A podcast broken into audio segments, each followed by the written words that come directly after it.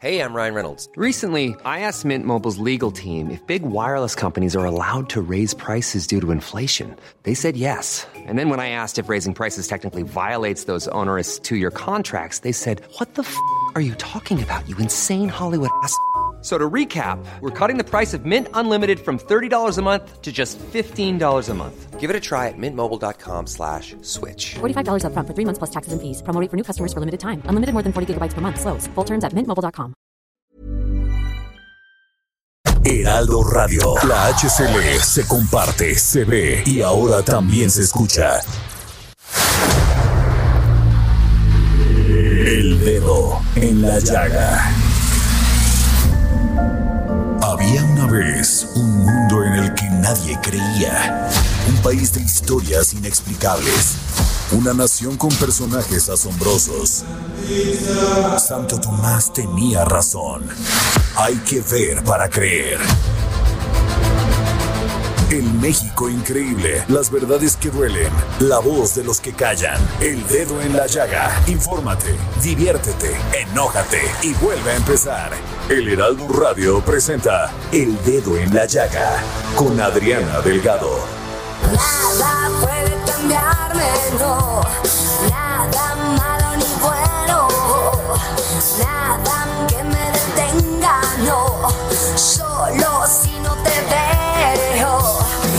Me siento extraña cuando estoy sin ti. Ha pasado un año duro de vivir. Sha la la la la la.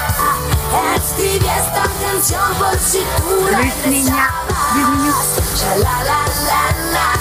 Y aunque el tiempo no me cuenta nada.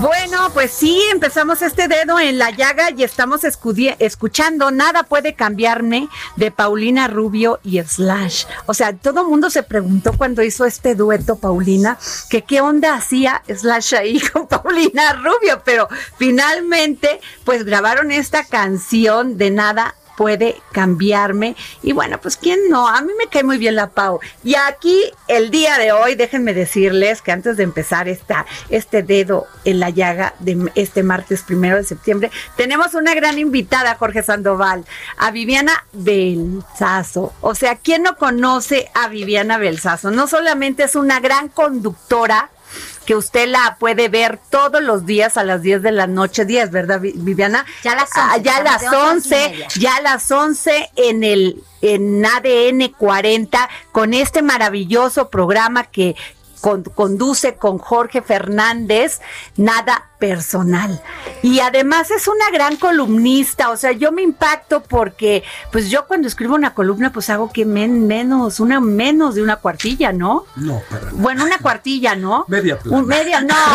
Al contrario, Viviana sí. Sí. que le echa ganas y se echa una media plana completita, Viviana. No, bueno, yo lo que me pasa es que estoy muy feliz porque me siento aquí en casa. Además, Adriana, que periodista, la admiro, la adoro, pero sobre todo es mi amiga, con Jorge Sandoval, que es un gran productor, fue productor de todo personal muchísimos ¿Qué años. tal? Con él ¿Y no te empezamos daba a recorrer el país. Y no te da Demasiada, la verdad, pero, pero salía muy bien todo. Te quiere mucho y te admira mucho. Pues salía muy bien todo y por eso también de alguna forma el trabajo, el binomio que están haciendo ustedes dos aquí en el dedo en la llaga también es muy interesante. Gracias, Y con tanta información y tantas cosas que pasan todos los días, porque es un momento bien interesante Oye, para poder sí, trabajar. el gran reto, es un gran Todos los días reto. hay algo. Oye, Viviana, pero bueno, a ti te ha tocado escribir, comentar, conducir programas informativos de opinión.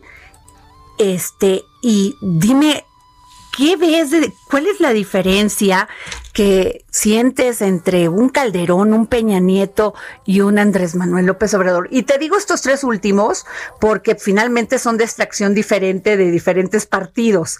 Pero ¿cuál es la diferencia que hace a cada uno en la conducción política, porque cada uno marcó su propio esquema con su propio sello, algunos muy bien, algunos muy mal, y tan es así que estamos en el debate de los de los ex, de las consultas sobre cómo hicieron su trabajo los ex presidentes, pero yo quiero tu opinión porque además hay otra cosa que sí le quiero decir a nuestra audiencia. Yo he conocido mujeres valientes, pero Viviana dice quítate que ahí te voy, porque no solamente escribe, o sea, eh, no solamente hace sus reportajes en el escritorio, que eso sería lo más fácil, y hablarle a las personas para que le contaran.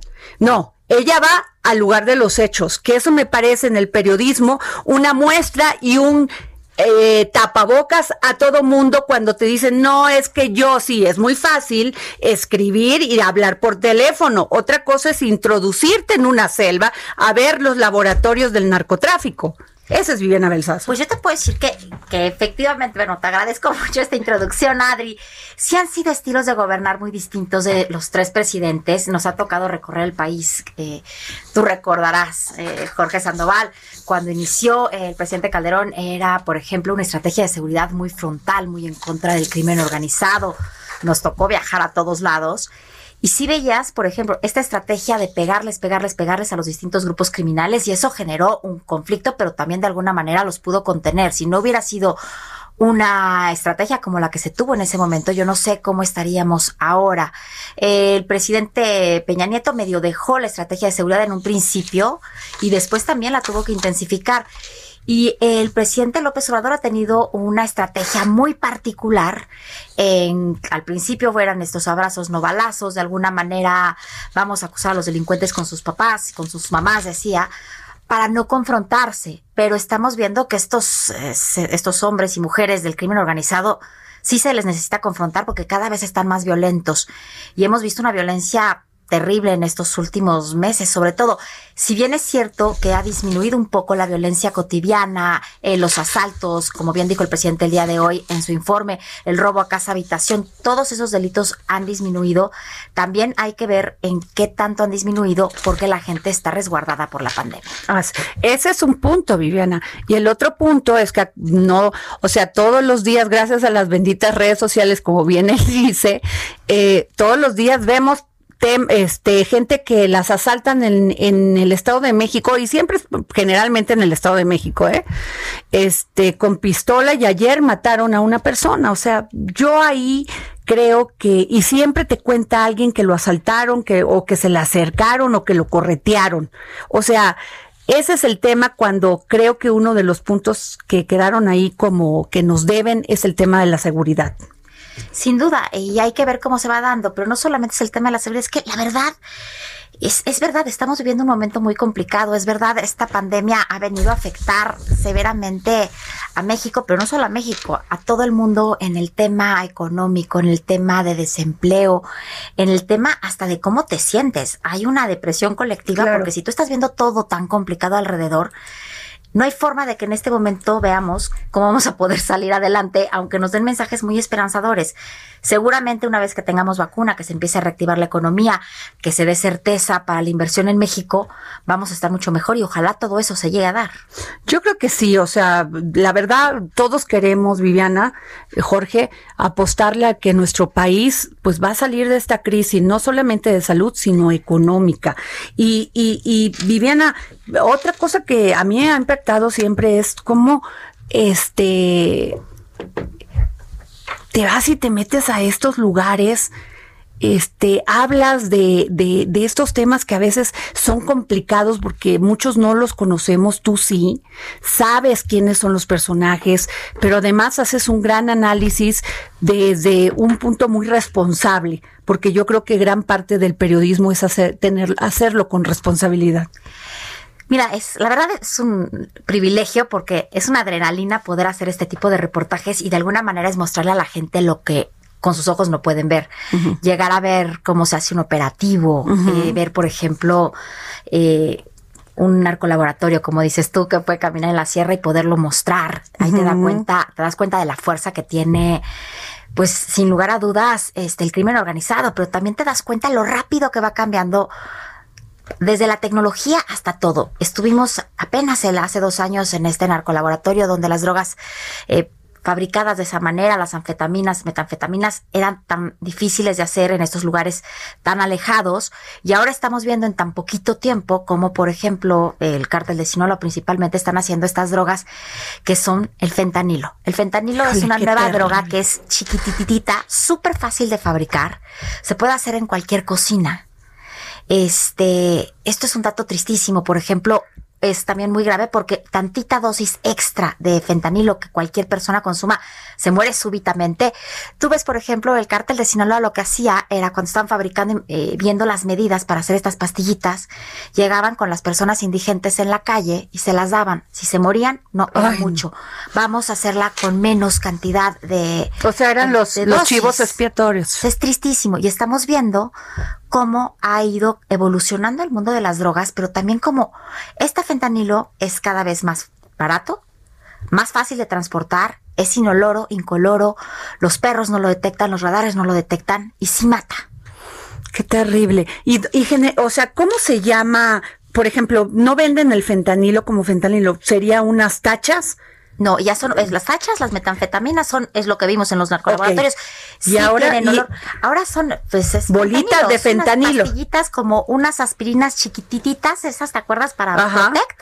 Ah, como aspirina Protec. Pero o sea, de además ese de, tamaño. todo lo ves que, que los pueden meter para traficar hasta en un pastelito que, que se regalen entre los chavos. Híjole, señora, Y tenga mucho cuidado con sus hijos, porque gran parte, Viviana, no, no sé si tú estás de acuerdo, de, de, de generarles condiciones a las nuevas generaciones es de que los padres nos ocupemos más, estemos más pendiente, y este es un buen momento, porque pues los jóvenes y los, y los chiquitos se quedaron ya en casa, a tomar clases en la casa. Creo que es un momento para este generar valores, generar pues este pues sí estos valores que protegen a un joven de, de meterse en el mundo de las drogas no No, yo creo que eso es importantísimo, poder estar al pendiente de los hijos. Pero ahora también se abre otra ventana enorme.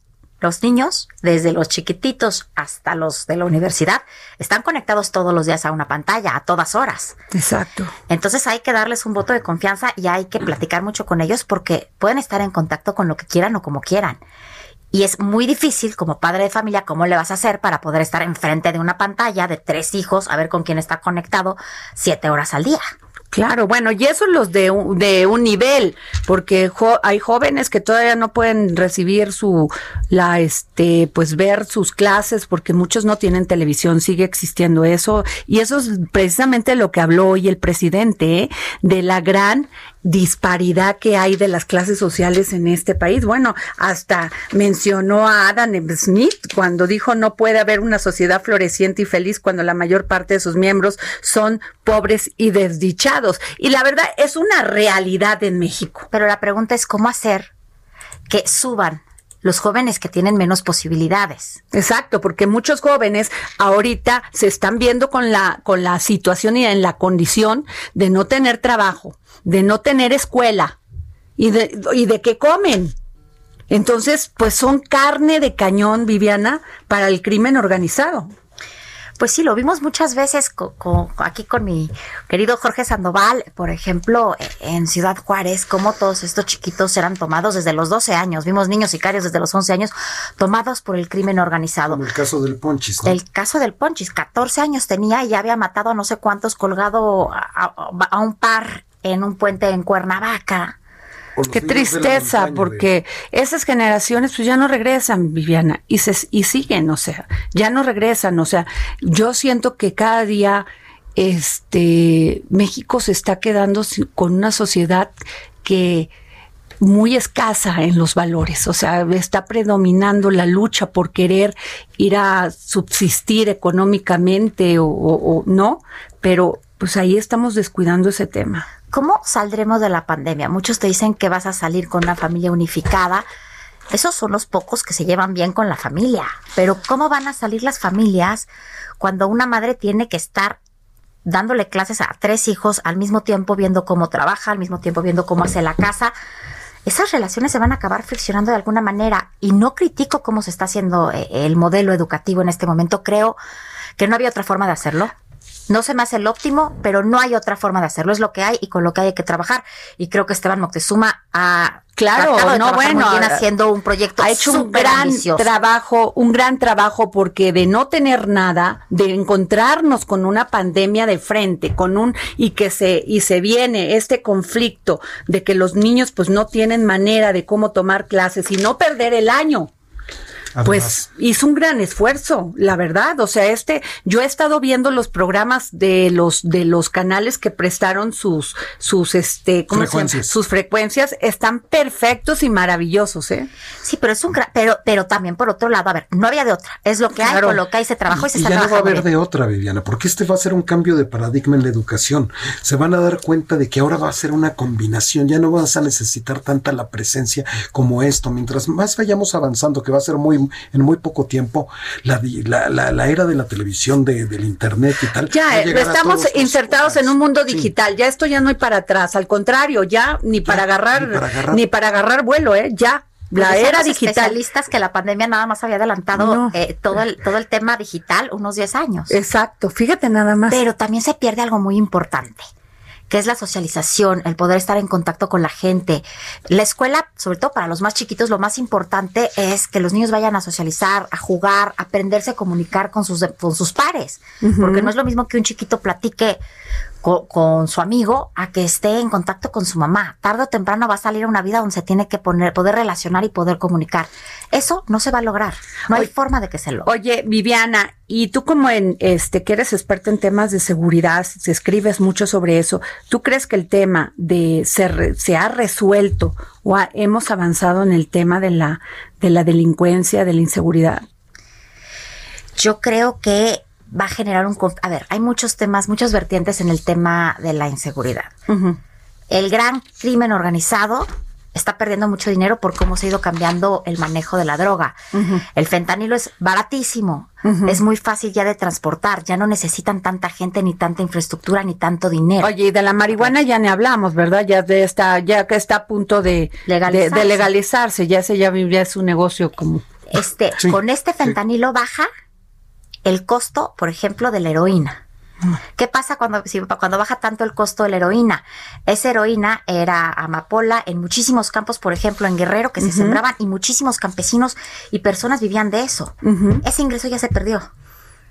Entonces cada vez se están intensificando y peleando más entre los grupos criminales para quedarse con lo poco que queda y están transportándose a otro tipo de crimen organizado que es quizá el que más le lastima a la, a la sociedad, que es la extorsión, el secuestro, el robo a sí, transeúnte. el otro negocio, claro, Entonces, paralelo. está perdiendo el crimen organizado con este avance de tecnología y, y de cambios, te digo, en el la- tema de la droga.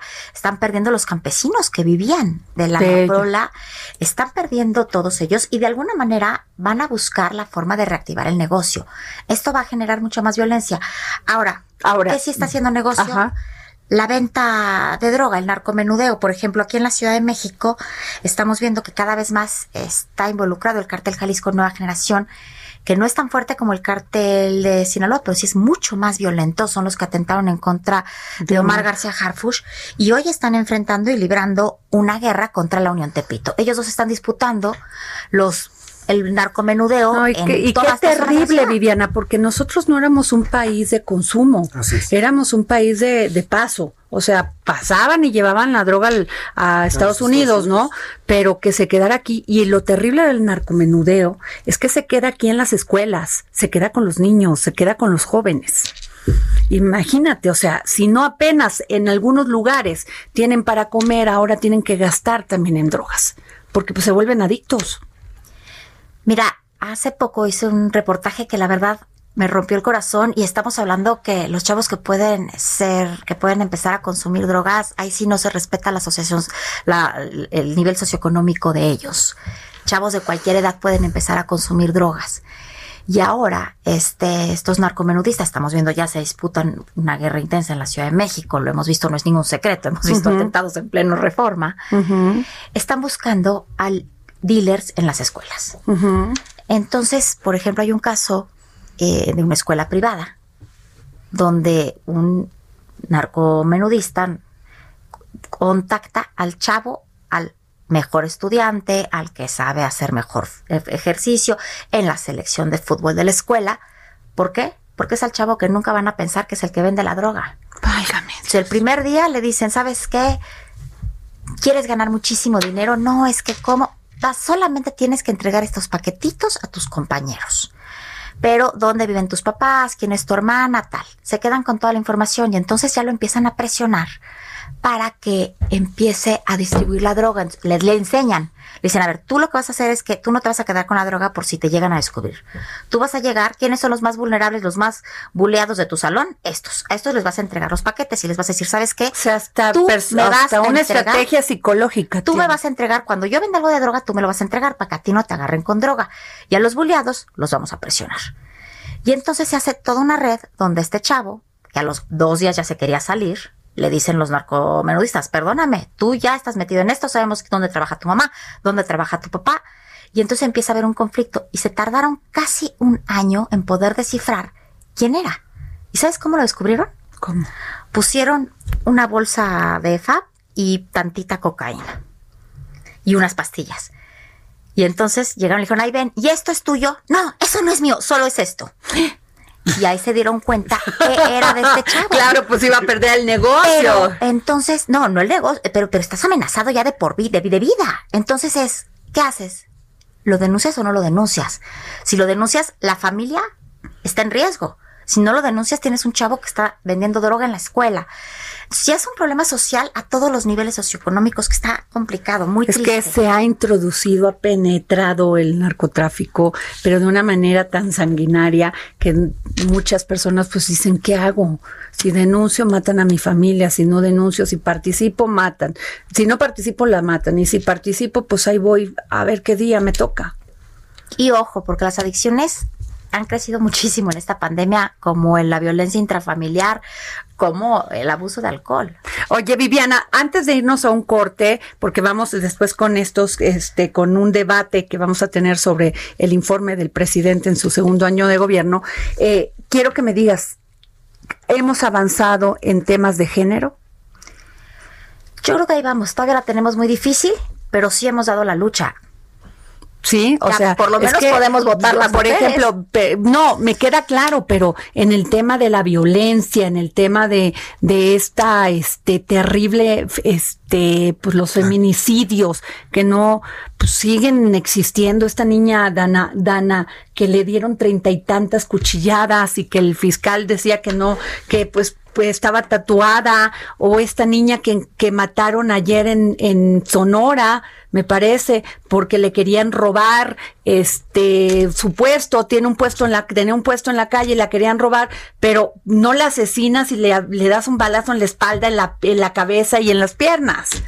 Bueno, nos O sea, no es feminicidio, los ministerios públicos siguen, Viviana, sin especializarse. Entonces, ¿cómo llevan esta investigación y, y dan, y ya como sentencia dicen, pues ya es un, es un, fue un feminicidio? Bueno, nos platicaban. La verdad es que en las leyes está el problema. Efectivamente, hay que tipificar ese tipo de delitos como feminicidio en comparación del homicidio porque ese delito de feminicidio tiene penas más altas, pero comprobar que es feminicidio es mucho más difícil que comprobar un homicidio. Así es. Pues es, es un tema que hay que debatir porque en vez de haberse acá, o sea, y además se extrapoló el tema de la violencia familiar, o sea, intrafamiliar, o sea, mucho más, mucho más mujeres agredidas en sus casas. ¿no? Porque ya me las imagino, se empoderan, les dicen, oye, pues no me faltes el respeto y pácatelas, le dan una cachetada o le dan un golpe.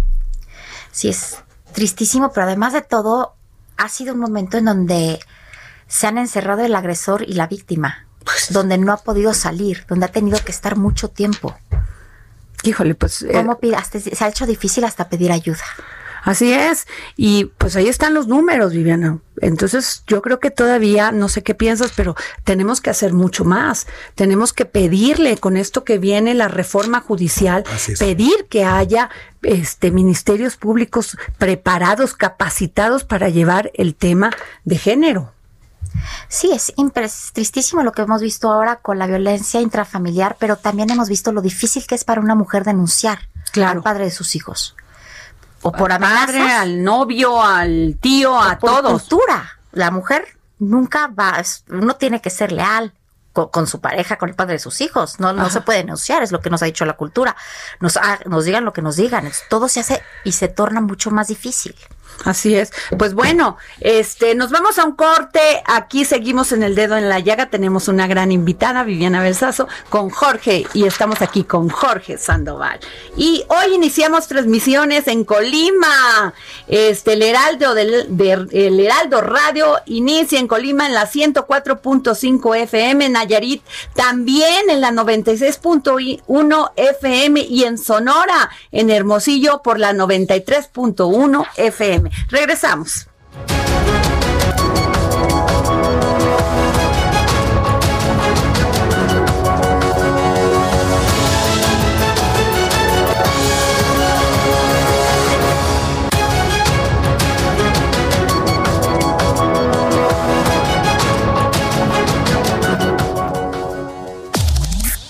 Sigue a Adriana Delgado en su cuenta de Twitter.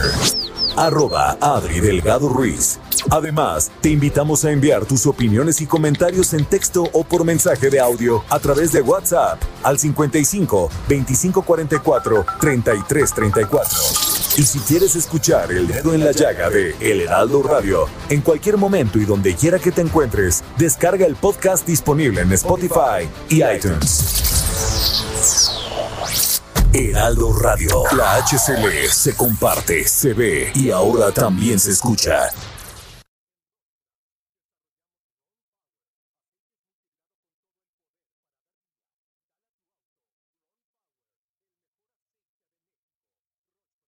Heraldo Radio. La HCL se comparte, se ve y ahora también se escucha.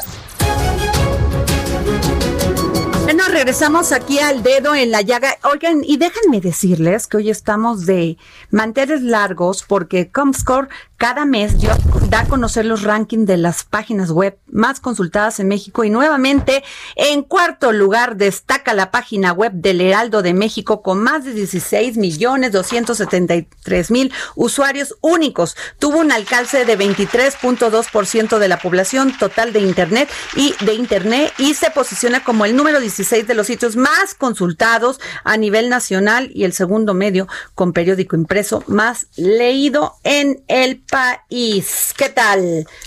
¿No? Muy bien. A todos. A todos. Es un gran trabajo y en poco tiempo. Y en poco tiempo, la verdad, este, el jefe Franco, el jefe al, este Ángel Mieres, Alejandro Aray, eh, también nuestro, nuestro jefe Casián de la página de internet, de todo lo que es las, las redes e internet. Muy bien, un aplauso. Ay, muchas felicidades a todos ustedes. ¿eh? Sí, muy, la verdad, muy contentos, ¿eh? Y ahora nos vamos, fíjense que vamos a tener un pequeño, pues no le llamaría yo debate, sino puntos de vista de este informe que presentó, el segundo informe de gobierno que presentó el día de hoy el presidente Andrés Manuel López Obrador, y es por eso que le pedimos al senador Damián Cepeda del PAN, integrante de la Comisión de Justicia en el Senado de la República, al senador Jorge Carlos Ramírez Marín, pre- vicepresidente de la mesa directiva en el Senado de la República, y al senador Alejandro Armenta de Morena, presidente de la Comisión de Hacienda y Crédito Público en el Senado de la República, que nos recibieran la llamada para el dedo en la llaga y pudiéramos tener sus puntos de vista sobre varios temas que mencionó el día de hoy el presidente Andrés Manuel López Obrador. Y buenas tardes, senadores. Qué gusto, Adriana, Viviana, senadoras, senadores, Damián, Carlos, José Carlos. Qué muchas gracias. Pues empezaría por el senador Damián Cepeda del PAN. La frase de hoy, senador, fue, y la frase del día, no puede haber una sociedad floreciente y feliz cuando la mayor parte de sus miembros son pobres y desdichados. Una frase de Adam Smith. ¿Cómo resume usted esta frase en este segundo informe de gobierno? Pues yo lo que quisiera es que le hiciera caso a la, frase y actuara en consecuencia el presidente. La verdad de las cosas es que es triste, es muy lamentable, yo no lo celebro, la verdad es que es trágico para el país ver que estos dos primeros años, pues realmente el gobierno está reprobado. Y lo digo con pesar, ¿eh? porque yo soy de los que quiere que le vaya bien a México y por lo tanto ojalá el presidente se convirtiera pues en el presidente que la gente tuvo la esperanza y por el cual votó. Si tuviera yo que escoger algo positivo sería precisamente eso, que logró expresar la esperanza de cambio en los mexicanos, pero de ese tamaño que fue la esperanza, pues ha sido la decepción. Y, y digo, ahorita puedo profundizar, pero hay tres, cuatro temas que claramente en todas las encuestas salen como los que más le importan a la ciudadanía. Economía, salud, combate a corrupción, democracia, en fin. Y si nos vamos a números objetivos con datos del propio gobierno o de órganos autónomos, pues está reprobado. En economía, el año pasado, no por COVID, el año pasado, se crearon 300 mil empleos menos que un año anterior. Y ya con el COVID tenemos 12.5 millones de personas que perdieron su empleo y 69 millones según el Coneval que no les alcanza para comer. ¿Y qué hace el presidente con ello? Nada. O sea, en lugar de dar un apoyo directo, como hemos propuesto, como ingreso básico, ingreso mínimo, renta universal o como le quieran llamar, ¿no? que dos bocas, que el Santa Lucía, pues por Dios, en seguridad más violencia que nunca, en democracia ataque tras ataque, en combate a la corrupción tres de cada cuatro contratos este no se licitan, en fin, no, no, no es el cambio que se prometió, yo espero que corrija. Ok, senador Alejandro Armenta de Morena, por favor. Muchas gracias, gracias Adriana, Diana. El presidente de la República ha hecho lo que ningún presidente se quiso atrever a hacer, desmantelar el sistema de corrupción, de complicidad, de saqueo que en México se institucionalizó desde la presidencia de la República. Es evidente y no se puede negar el saqueo energético que se hacía desde la propia presidencia con el beneplácito de los poderes públicos.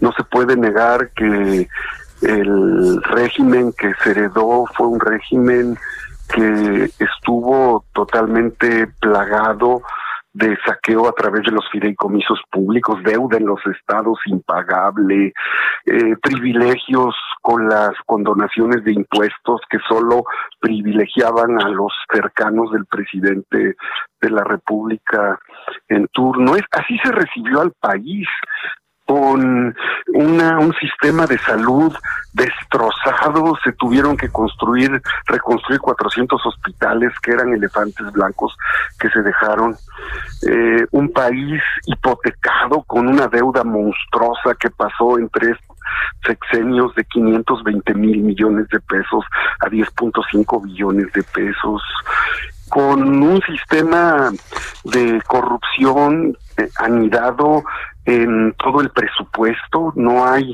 una partida presupuestal en, en donde no se supo, se conoce de actos indebidos eh, propiciados, y lo digo, no, no tiene que ver esto los partidos políticos, sino cómo el poder, el poder económico cupular se apoderó de los partidos, se hizo de presidentes, de senadores, de gobernadores, y desarrolló todo un sistema de corrupción que hoy el presidente en dos años está desmantelando, no es fácil.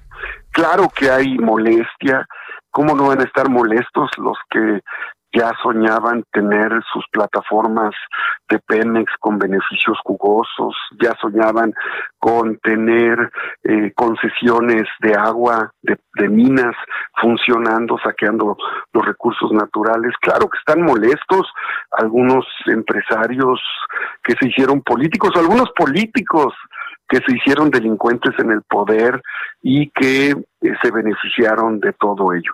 Eh, como nunca se ha apoyado a los sectores sociales, eh, 100% más de recursos en las comunidades indígenas, 23 millones de familias beneficiados en programas sociales, en ocho meses se han destinado más de 115 mil millones de pesos a programas en beneficio de 9 millones de personas. Nunca, nunca como ahora se atiende en programas sociales a Pues la gente y se está rescatando la soberanía energética, que era una vergüenza, cuarto país productor de petróleo y primer importador de gasolina. Pues, ok, muchísimas gracias, este senador. Vamos con el senador Jorge Carlos Ramírez Marín, por favor. Pues muchísimas gracias. Muy interesante. Yo creo que parte del deber de un gobernante es trazar eh, este imaginario de a dónde quiere llegar el país y decir cómo debemos ser enviar esos mensajes de ánimo, de entusiasmo, de decir que las cosas van bien. Yo creo que eso es parte de la labor de un líder social, particularmente cuando ha sido un líder con la trayectoria como la del presidente de la República. Ahora, eso tiene que tener un contraste y el contraste tienen que ser los datos. Porque en la medida que la gente no encuentre una justificación de las palabras en los datos, en los datos duros, en los datos contundentes y fríos de las cifras matemáticas, en esa medida no solo va perdiendo su encanto el narrador, sino que va cundiendo un desencanto que va restando ánimo a la sociedad. Y eso creo yo que es el gran riesgo en el que estamos. Llevamos un mes, perdón, un año antes de COVID sin crecimiento y preguntándonos de qué tamaño sería la recesión. El COVID nos ha hecho en ese sentido un pequeño favor porque metió casi a todo el mundo en el mismo rasero, pero las respuestas han sido diferentes y la respuesta nuestra crea una crisis más larga, no apuesta por salir rápido, sino apuesta por el esfuerzo de la gente, su resiliencia, su capacidad de aguantar y dice, no, así nos la llevamos. Y efectivamente, si esto que ha ocurrido, como dice el senador Armenta, realmente ocurre, pero no se refleja en los datos, es decir, la gente no es menos pobre en las comunidades indígenas, ni tiene más salud en las comunidades indígenas, la gente no recibe medicinas a tiempo. Si todo esto ocurre, ese desmantelamiento del que habla, pero no pasa y no se refleja en la vida diaria de la gente, va a llegar a una conclusión. Estábamos mejor cuando estábamos peor.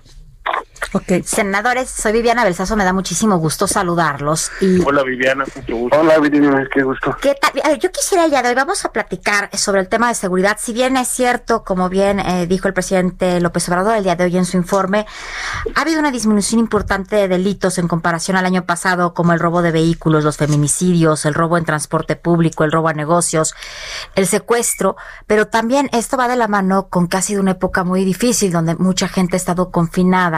Sabemos que con tanto desempleo como está la situación, sin lugar a dudas, la seguridad en el país se está deteriorando y se puede deteriorar aún más. Vamos a empezar eh, primero con el senador Alejandro Armenta de Morena, que me diga cómo ve esta situación eh, de seguridad en el país y ya dejarnos de hablar del pasado y ver cómo vamos a enfrentar el futuro de aquí ahora. Claro, Viviana. Mira, el tema de seguridad se tiene que analizar integralmente. Integralmente significa qué pasa en el Poder Judicial. Estamos nosotros trabajando una reforma integral al Poder Judicial. Es evidente que la corrupción y la impunidad son reflejo en parte de esa inseguridad que perciben los ciudadanos. En el presente tenemos que hacer una gran reforma en materia de seguridad, de, en materia de justicia. El poder judicial, en el poder judicial se anidan aún res, eh, rescoldos de ese sistema corrupto de impunidad que hace que el ciudadano que denuncia un delito sienta la zozobra de que el delincuente sale, el delincuente se puede vengar y bueno, pues esa impunidad se ve reflejado en la impotencia de los ciudadanos. Si es que eh, la seguridad de, de este gobierno ha tenido una característica que no tuvo los gobiernos anteriores. Para empezar, bueno, aunque no te gusta hablar del pasado, no podemos hablar de la seguridad en otros gobiernos cuando el secretario de seguridad hacía negocios o era el que protegía al principal cártel del narcotráfico en nuestro país. Hoy no hay eso. Hoy tenemos un sistema que está trabajando con la Guardia Nacional o un gobierno que en el pasado no pudo atinarle a la a lo que llamó el bando, el, el, mando único o el mando mixto, y así se la pasaron todo el sexenio, sin poder resolver a quién le daban el mando policial en los estados, en los municipios. Hoy, guste o no les guste, la Guardia Nacional es un instrumento que ya está, que se está desarrollando, que tiene un año prácticamente funcionando, un año. Pero que para que se institucionalice, se institucionalice como sucede en Europa en otros países, requiere de un sistema de procuración de justicia que permita que realmente no exista impunidad. Existe la necesidad también de la coordinación tanto de los órdenes federal, estatal y municipal. Pero bueno, el tema de seguridad es un tema en el que se va avanzando, se tiene una institución fuerte, la Guardia Nacional, y en ese sentido, eh, claro, que combatiendo la corrupción, combatiendo la impunidad, haciendo una reforma profunda al Poder Judicial, tendremos mejores condiciones de seguridad para el país. Senador Armenta tiene razón. Bueno, son 97 mil elementos de la Guardia Nacional, una Guardia Nacional, estos cuerpos de paz, como dice el presidente, que se están eh, empezando a construir, se están construyendo de una manera sólida. Y también es cierto, es, hay que fortalecer el sistema de justicia porque de nada sirve detener a los más peligrosos criminales y de al día siguiente dejarlos en libertad. Senador Jorge Carlos Ramírez Marín, ¿qué me puede decir del PRI? Pues que se le han dado al gobierno herramientas que no ha tenido ningún otro gobierno y ha tomado herramientas que no había tomado ningún otro gobierno. Por ejemplo, el caso específico de la utilización del ejército de una manera formal en el combate al crimen organizado y a la violencia. En otras palabras, tiene mucho más de lo que han tenido cualquier otro gobierno y los homicidios están imparables.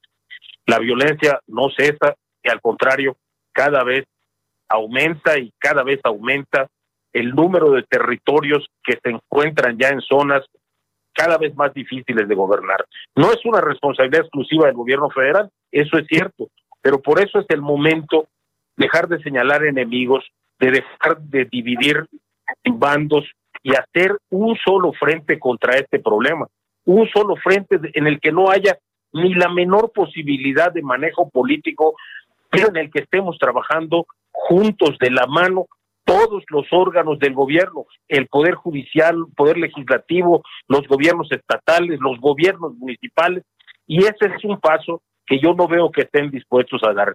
Tienen efectivamente una Guardia Nacional que hace diversas tareas, no, no se ha visto después de un año que pueda tener un impacto en fortalecer efectivamente esas zonas donde la gente no puede salir a la calle, independientemente de que haya coronavirus o no, donde la gente vive un toque de queda, independientemente de que estemos padeciendo una pandemia o no.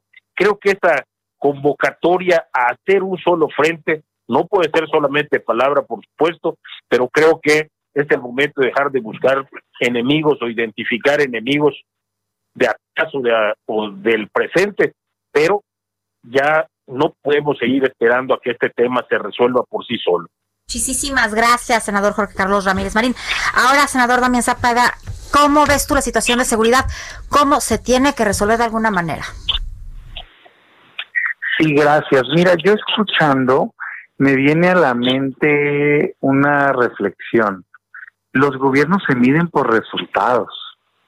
O sea, de lengua me como un taco, pues, pero el día de hoy hay más violencia que nunca en México. Punto. O sea, puede el presidente escoger delitos de menor impacto, todos son de impacto, pero de menor impacto y decir, mira, aquí bajé, aquí bajé. El delito por excelencia que en el mundo mide o sirve para medir la violencia es el homicidio doloso. Pues de entrada, porque tiene menos cifra negra, porque es muy difícil no reportar la muerte de una persona. Y en homicidios dolosos jamás ha habido más violencia como hoy y está ligado la gran mayoría de esos delitos al crimen organizado. Estos son datos públicos ¿eh? del gobierno federal. Entonces, por meter la cabeza abajo de la tierra, no va a dejar de ser violento el país. Y la estrategia que se ha tenido contra el crimen organizado me parece completamente equivocada. O sea, ya vamos a dejarlos en paz. Este, se van a portar bien por Dios, hombre. La gente merece protección. Una de las principales razones de ser de un Estado, de un gobierno, es garantizar paz. Y no han querido hacerlo en este país. Se les apoyó como nunca, como bien dijo ahorita mi compañero, se dio la Guardia Nacional y lo que ha hecho el presidente es romper una promesa de campaña. Él dijo que no iba a militarizar México. Ha grabado una y otra, hasta spots yo creo tenía de eso y sin embargo hoy hay más militares que nunca cargó la seguridad Yo no estoy peleado con ello, ¿eh? Es una situación de emergencia. Claro que deben de poder ayudar. El problema es que la Guardia Nacional no existe. Es el ejército y es la Marina.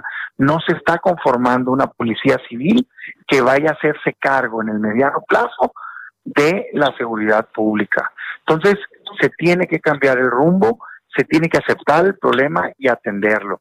Yo escucho cada rato lavada de manos, echando culpas a gobiernos estatales y municipales. Yo nomás les digo, todos tienen que colaborar, pero aquí hay un responsable claro en la Constitución y en la ley.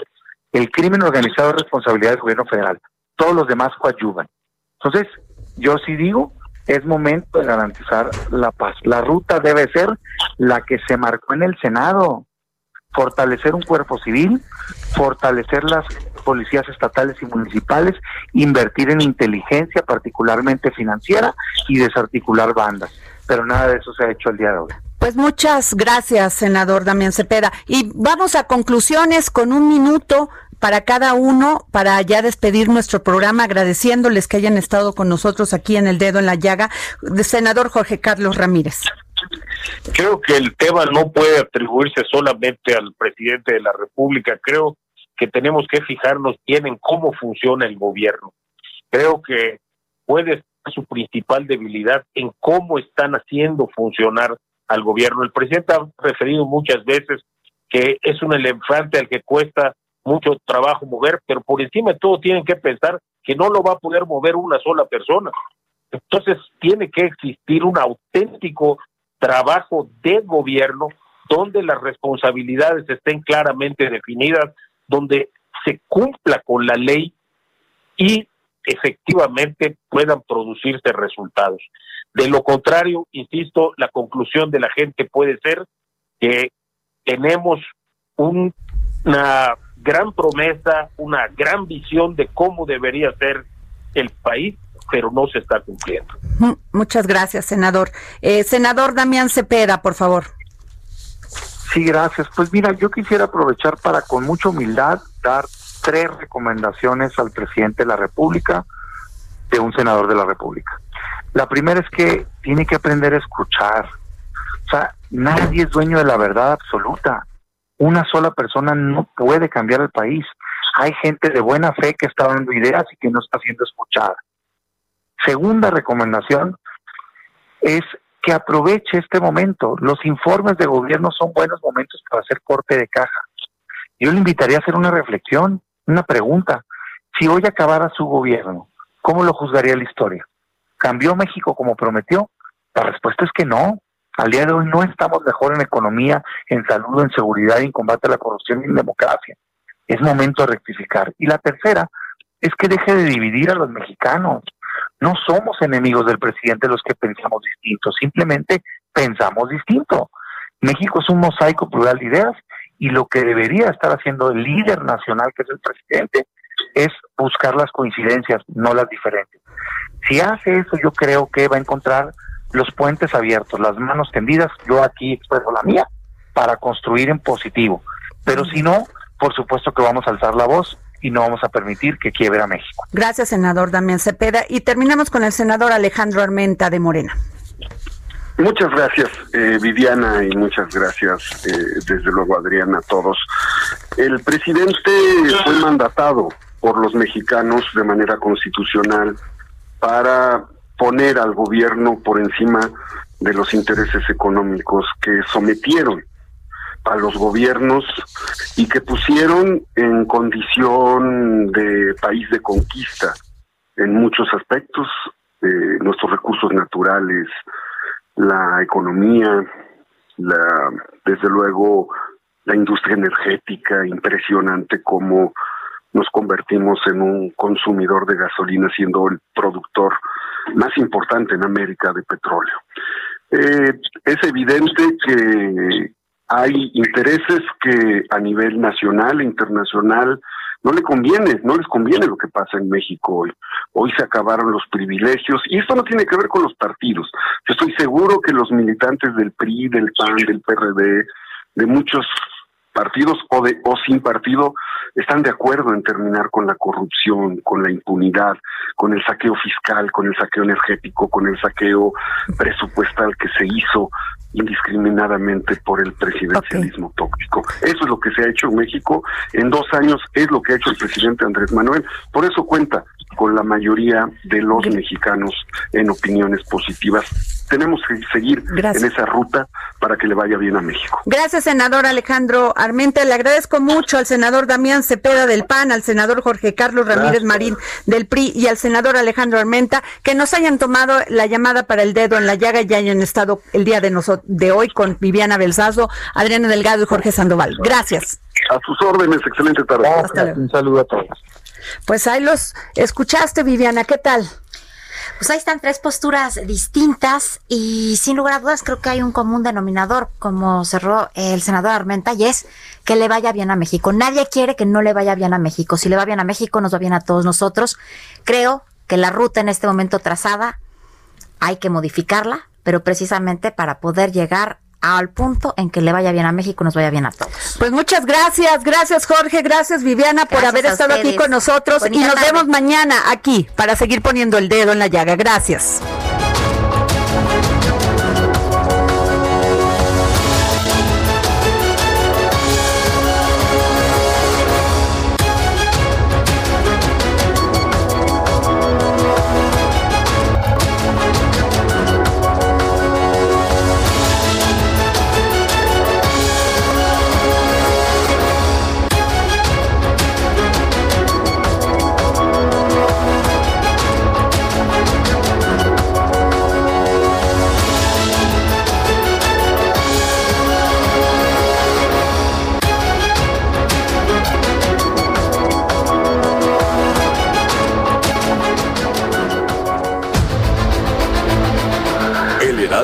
Presentó El Dedo en la Llaga con Adriana Delgado. Escucha la H. Heraldo Radio.